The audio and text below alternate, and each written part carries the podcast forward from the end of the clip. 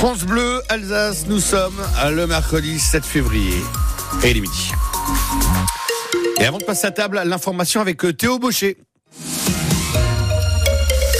C'est un moment solennel en ce moment dans la cour de l'hôtel des Invalides. Emmanuel Macron rend hommage aux victimes françaises des attaques menées le 7 octobre par le Hamas en Israël.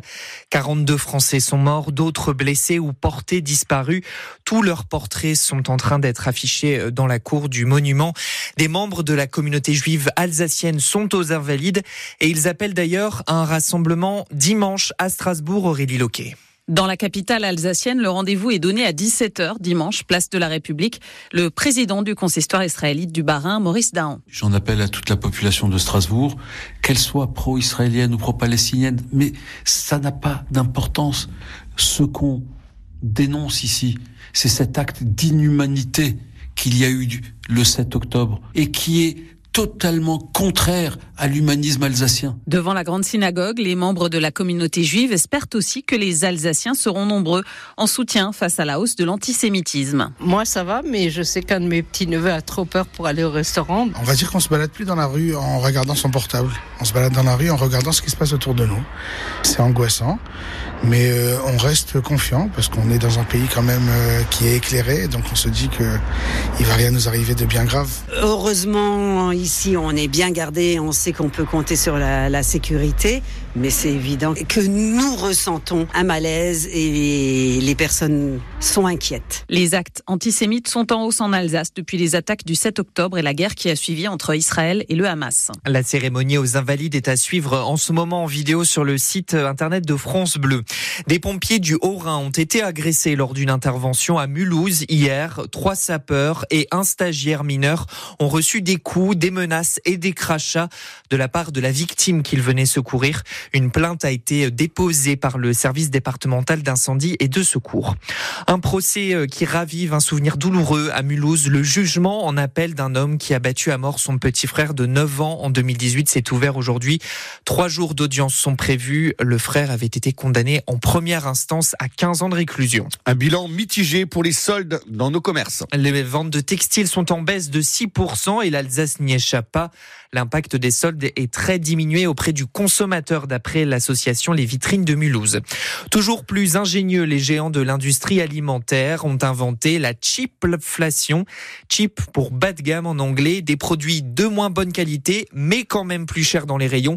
L'ONG Foodwatch pointe les filets de colin fin d'us avec moins de poissons ou la mayonnaise maille avec moins de jaune d'œuf alors que ces prix ont augmenté ces trois dernières années. L'intelligence artificielle au programme du Forum de bioéthique de Strasbourg. Il commence aujourd'hui et il se penche sur ce sujet qui impressionne, qui interroge aussi. Elle permet de restaurer des tableaux, elle promet de bouleverser la santé et le monde du travail, mais sa superpuissance supposée fait peur. Alors il faut être prudent pour le docteur Aurélien Benwalid. Il est le président du Forum de bioéthique. En fait, ça va très loin et très vite. Et le problème, c'est que on ne rajoute pas un petit peu de touche morale et de touche éthique, justement. C'est-à-dire que on a un outil, mais qu'est-ce qu'on va en faire? Est-ce qu'on va en faire euh, une bombe atomique ou est-ce qu'on va en faire un, un, moyen de fournir de l'électricité et de chauffer des foyers? Euh, C'est vraiment ce que les questions qu'on va être amenés à se poser. Et c'est vrai que les créateurs, alors notamment les créateurs d'intelligence artificielle, donc ce sont eux qui alimentent et qui génèrent les logiciels. Est-ce qu'ils détiennent le monopole de l'intelligence? Euh, C'est une question qu'on peut se poser. Euh, mais évidemment, ils ne connaissent pas bien les limites et surtout, ce sont des limites que nous, citoyens, politiques, nous devons euh, poser pour chaque ville, pour chaque région, pour chaque pays. Le forum de bioéthique, c'est jusqu'à samedi à la salle de l'Aubette à Strasbourg et sur francebleu.fr. Nous vous présentons euh, deux startups alsaciennes qui vont révolutionner le diagnostic du cancer et le marketing des commerçants.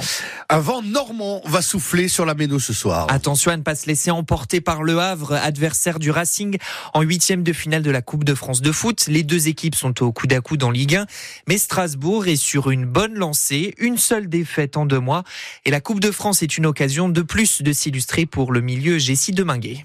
Ce qu'on veut, c'est gagner le plus de matchs possible. Et euh, une coupe, quand on va loin, ça a quelque chose de particulier. Ça fédère un groupe, ça fédère un club, ça fédère vraiment tout le monde. Donc euh, nous, en tout cas, c'est d'essayer d'aller le plus loin possible. On sait que la Coupe de France, euh, c'est aussi un, un, trophée à, à, avoir. Donc on va essayer d'aller au bout, ça c'est sûr. On sait que voilà, il y a encore des grosses équipes en, lice, et je pense qu'on a notre mot à dire. Il y a un trophée au bout, il y a la Coupe d'Europe au bout, il y, a, beaucoup de choses. Tout le monde est au courant de, l'importance que ça a, et, et voilà, faut pas banaliser euh, ce genre de match. C'est bien de savoir que ça fait longtemps que le Racing n'a pas été très loin, mais en tout cas nous, nous ce qu'on va faire, c'est d'essayer d'aller le plus loin possible et pourquoi pas aller remporter cette coupe.